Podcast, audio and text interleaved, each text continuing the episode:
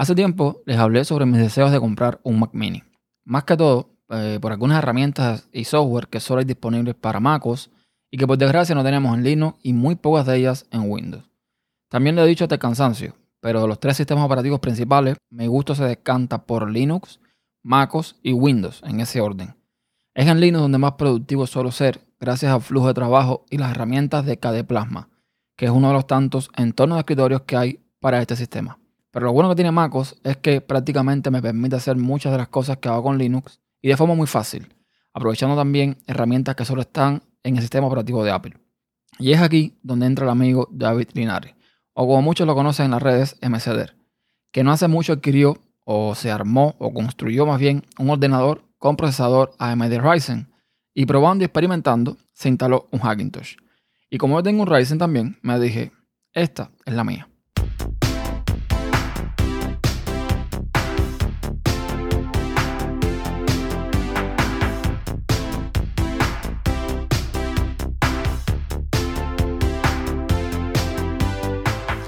Hola a todos, soy Néstor Agosto y doy la bienvenida a un nuevo episodio de Podcast Insight, un podcast de tecnología en la red podcast.com. Y bueno, normalmente para armarte un Hackintosh, desde que Apple pasó su arquitectura de procesadores a x86, el principal requisito para lograr tener todo un, un MacOS OS o un OS X en aquel tiempo en un ordenador tradicional, un clónico o como quieran llamarle, pues era tener el hardware lo más similar al que tenía Apple y principalmente tener un procesador Intel. Pero eso hoy gracias a hackers, y no lo digo en el término empleado por Hollywood de la tipa o el tipo malo maloso, eh, no, el, hacker es la persona que tiene conocimientos más allá de lo normal y logra, pues, con código lograr cosas. Pues bien, gracias a este tipo de hackers, pues ya es posible usar AMD también con Hackintosh. Pero me faltaba en lo particular otro requisito. El requisito era que eh, al parecer Apple está teniendo problemas de entendimiento con Nvidia. Con lo cual, para usar Mojave, que es la última versión de MacOS, lo recomendable es tener una tarjeta de video AMD. En mi caso, mi ordenador trae una tarjeta Nvidia 1050 Ti, con lo que se me hacía complicado intentar instalar MacOS. Ni siquiera lo intenté. Quizás podía, pero no lo intenté. Aparte, la guía que estaba viendo recomendaba no usar ninguna tarjeta Nvidia. Quizás para versiones previas de, de Mac o sí, por ejemplo para High Sierra. Pero ya en Mojave la cosa cambia. Así que lo que hice fue comprar una AMD Radeon RX 570 de Asus, que es la misma que tiene David, por cierto. Compré la RX 570 por unos 170 dólares. Y podía haberme comprado una RX 590, pero mm, también necesitaba una nueva fuente de alimentación. Porque eh, mi fuente era de 500 watts y no era suficiente para correr esta tarjeta con todo el hardware que además tengo. Así que necesitaba como mínimo una sesión 50 watts y la que escogí de EUGA, una marca bastante popular en, este tipo de fuentes, que me fueron recomendando varias personas en grupos y Insight, pues no había. De 650 había 750. Total, que me salió unos 70 dólares más o menos la fuente eh, VGA. O sea, con el precio de una GPU RX 590, me compré la GPU de 8 GB, la RX 570, y una fuente de alimentación de 750 watts y creo que tengo más que suficiente para todo lo que necesito hacer. Es interesante el mundo de la GPU. Eh, si ahora mismo entras a tu buscador favorito, Google, Google, el que sea, y pones como criterio de búsqueda Nvidia GeForce 1050 Ti, te van a encontrar unas tarjetas bastante grandes. Eh, sin embargo, si buscas específicamente por la MSI 1050 Ti, que es la que tengo yo, encontrarás una tarjeta mucho más pequeña. Esto me llamó mucho la atención porque la RX 570 es enorme comparada con la 1050 Ti que yo tengo. De hecho, compartí fotos en Twitter y ahí pueden ver el tamaño tan diferencial que tienen. Además de que la RX 570 necesita alimentación VGA, cosa que la 1050 Ti de MSI no. Y es bastante curioso eso. En fin, eh, lo bueno que de tener una GPU AMD es que en Linux no vas a tener problemas de ningún tipo con respecto a los gráficos. Yo no lo tuve. De hecho, yo instalé la tarjeta, entré a Linux sin tocar nada y me funciona el gráfico a la primera. Y distribuciones como Ubuntu, en este caso yo uso Cadeneon, que tiene como base Ubuntu, pues ya están listas para este tipo de tarjetas con los drivers libres, que para la mayoría es más que suficiente. Pero bueno, no para mí. De hecho, en la web de AMD también los puedes descargar, porque ellos le dan bastante soporte a Linux. El único juego que tengo en Linux es War Thunder, del cual ya les mostré un video en el blog System Insight, y con los drivers libres no tenía un rendimiento más o menos decente, con lo cual tuve que usar un PPA que provee las últimas versiones, tanto los drivers como las librerías. Claro, eh, también hubo varios factores, ¿no? Yo hice varias pruebas. Una de las pruebas que hice fue volviendo a desinstalar el juego, bueno, borrando el instalador que tenía y poniendo uno nuevo. Y esto parece también solucionó un poco el problema. El punto es que con esto, con el juego nuevo y con los drivers privativos, bueno, quizás no estoy seguro que todos son privados, pero por lo menos con los drivers actualizados, ya lo ordené a menos unos 50 o 60 frames por segundo estable. Pero la realidad es que en este aspecto la Nvidia iba muchísimo mejor. Con lo cual hay que sacrificar algunas cosas para ganar otras, creo yo. Tuve también problemas con el video. Junto antes de hacer la instalación de Hackintosh, actualicé mi BIOS a la versión 570. Yo tenía mi BIOS en la versión 540 más o menos. La, la actualicé a 570. Y al parecer esto provocaba pérdidas de video cuando reiniciaba el PC desde MacOS. Y cuando estaba en Linux, a veces el ordenador pasaba mucho tiempo en reposo. Yo lo despertaba, no había problema, pero a la segunda vez más o menos se me quedó también sin video y aquí algo me olía bastante raro. Total, que revisé de nuevo en el sitio web y habían sacado ya una actualización, la 580, y parece, y estoy cruzando los dedos, aunque no me vean, que se resolvió este problema. Pero bueno, vamos a Hackintosh, que eso es lo que yo venía a hablar en este podcast de hoy. Al final, eh, bueno, como les dije, David Linares eh, me fue ayudando en, en, temas en los que no tenía ni más mínimo conocimiento. Aunque yo sabía que eran los kets eh, no tenía ni más mínima idea de qué cosa era Clover y cómo funcionaba o se configuraba toda esta historia. Los kets, para que no sepa, son esencialmente controladores para MacOS que, como su nombre lo indica, kernel extension, su funcionalidad es extender el kernel de MacOS, eh, que es la parte central del sistema operativo, a proporcionar un código adicional para cargar cuando se inicia la computadora. Los hackers de Hackintosh, estas personas que yo les digo que no es el típico hacker de Hollywood que hace cosas malas, sino que al contrario hace cosas buenas, pues eh, a menudo requieren estos kits especiales para habilitar el sonido, la tarjeta de red y otras funcionalidades de hardware. Algunos kits específicos de Hackintosh son versiones modificadas de los kits existentes en MacOS y al final todos estos kits de Hackintosh tienen el mismo propósito, que es agregar soporte hardware que no es oficialmente compatible con Apple. Es decir, para tú tener un Hackintosh funcionando lo mejor posible con hardware que no es compatible con el oficial de Apple, pues tienes que hacer uso de estas librerías. Clover, por su parte, viene siendo como un gestor de arranque, donde podemos seleccionar varios sistemas operativos o versiones de MacOS y que usando su configurador le podemos poner estos kits y otras configuraciones que necesitemos para que nuestro sistema arranque correctamente. Es una descripción un poco mínima, pero bueno, para que se entienda qué cosa es el famoso Clover. Pues después de varios intentos y varias guías con la configuración de Clover, que me pasó David, eh, porque básicamente tenemos un hardware bastante parecido, pues logré instalar todo sin problemas.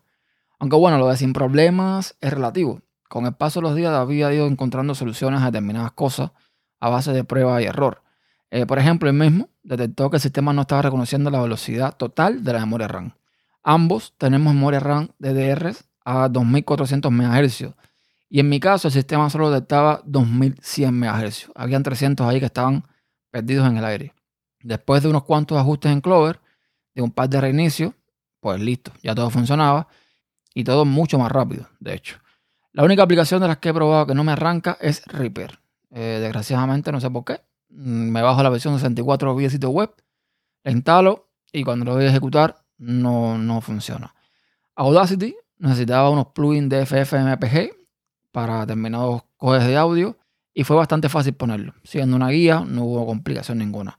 Hindenburg, en algunos diálogos emergentes, como cuando por ejemplo uso el efecto de reducción de ruido, se marea un poco a la hora de pasar el cursor del mouse sobre la rueda de ajuste. Hindenburg tiene la opción de ponerle filtros al audio y estos filtros se controlan con unas rueditas, como si fuese un control análogo y cuando paso el mouse sobre la rodita, como que me padea, se me traba un poquito. Pero bueno, no es nada que, me quite el sueño. Affinity Design, por ejemplo, una herramienta para, digamos, una alternativa privativa a Inkscape, por ejemplo, pues al principio me da un poco de problema al hacer zoom, eh, zoom in y zoom out sobre el lienzo, pero ya eso no me sucede. Telegram se me crashó una vez con un determinado mensaje. Un usuario mandó un mensaje, un mensaje aparentemente normal, y por algún motivo cuando abría ese usuario en específico, se me crachaba Telegram, se cerraba. Esto me recordó un poco a un cierto bug que hubo, en, creo que en dos ocasiones, en iOS, si no me equivoco, que determinados caracteres hacían que eh, se rompiera la aplicación o algo por el estilo. Me recordó bastante eso. En fin, todo lo demás de momento funciona perfecto. Eh, puedo usar mi Rodecaster Pro. De hecho, estoy usando ahora mismo en MacOS. Estoy grabando ahora mismo en MacOS. Y al tener Bash y esas hierbas, al igual que en Linux, puedo hacer cosas que antes no podía. Y me explico. Normalmente en procesos de eh, publicación del podcast es grabo el podcast en la Rodecaster Pro. Esta, esta Rodecaster Pro tiene eh, la opción de grabar en la micro CD. Puedo usar también una aplicación determinada como backup. Por ejemplo, puedo usar en Windows, en este caso, la Rodecaster Pro con, no sé, Audacity, con Hindenburg, con lo que sea, para hacer un backup, pero bueno, no era lo ideal. Y luego esta, bueno, saco el audio de la tarjeta, lo proceso todo, lo edito en Audacity, luego lo paso eh, por en audio a ponerle todos los meta tags, todos los metas del, audio, la imagen de portada, etcétera, etcétera. Esto lo exporto en MP3 y luego en Linux, o sea, está en Windows, tengo que pasar a Linux para en Linux con un script que hizo Lorenzo Latariado hacer el audio video o el audiograma. Ya saben, eso es lo que yo pongo en YouTube, que se ve una imagen de la portada de podcast con unas ondas de audio moviéndose. Bueno, para hacer esto tenía que salir de Windows, ir a, Linux para ejecutar este script. Lo bueno que tiene MacOS es que como ejecuta Bash también, pues este script, o sea, todo el procesamiento de audio, todo, todo, todo lo hago en MacOS sin tener que irme a Linux en ningún momento, porque MacOS también tiene Bash. Tiene terminal, con un terminal como Linux. Y bueno, esto se hace muy, muy fácil. Por lo demás, ya les digo, todo funciona bastante, bastante bien. Eh, casi siento que estoy en esas eh, iMacs de pruebas que, hay en las tiendas para tú probar y cacharrear. De hecho, tengo dos monitores conectados. Hasta ahora sin ningún problema. Eh, Siri funciona. En fin, es adaptarse un poco al tema del teclado.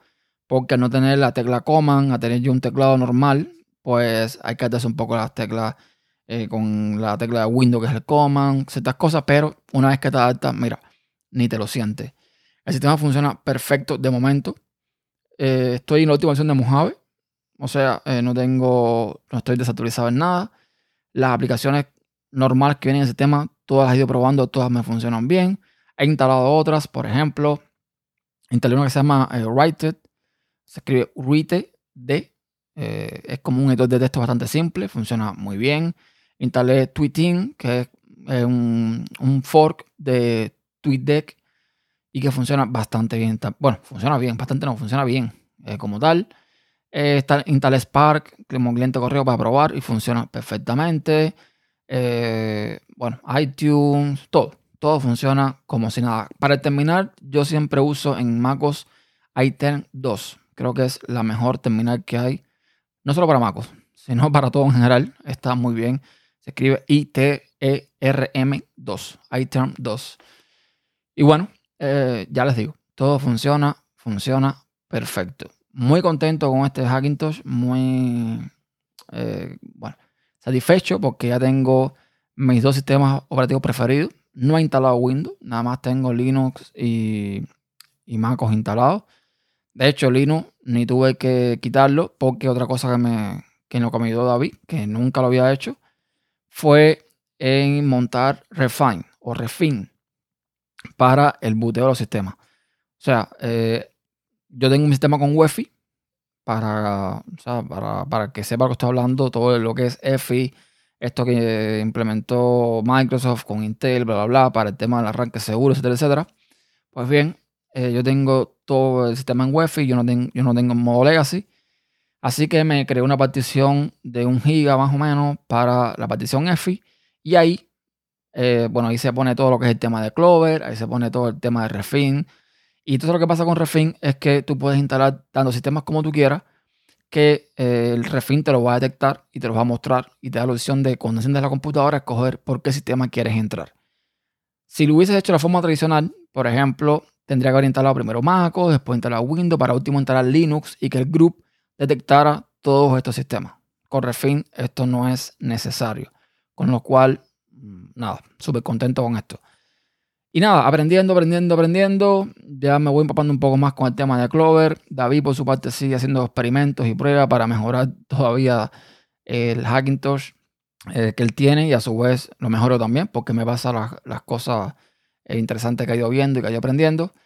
Y nada, tengo mi ordenador de hace un año que me costó 1200 dólares más o menos, corriendo con un Hackintosh súper bien y me viene ahorrando más o menos los 1500 dólares que quería gastarme en un Mac Mini. Así las cosas. Ya saben, cualquier comentario, cualquier opinión me lo pueden dejar en tupocas.com barra contacto. Gracias por escuchar y nos vemos o nos escuchamos en la próxima. Chao.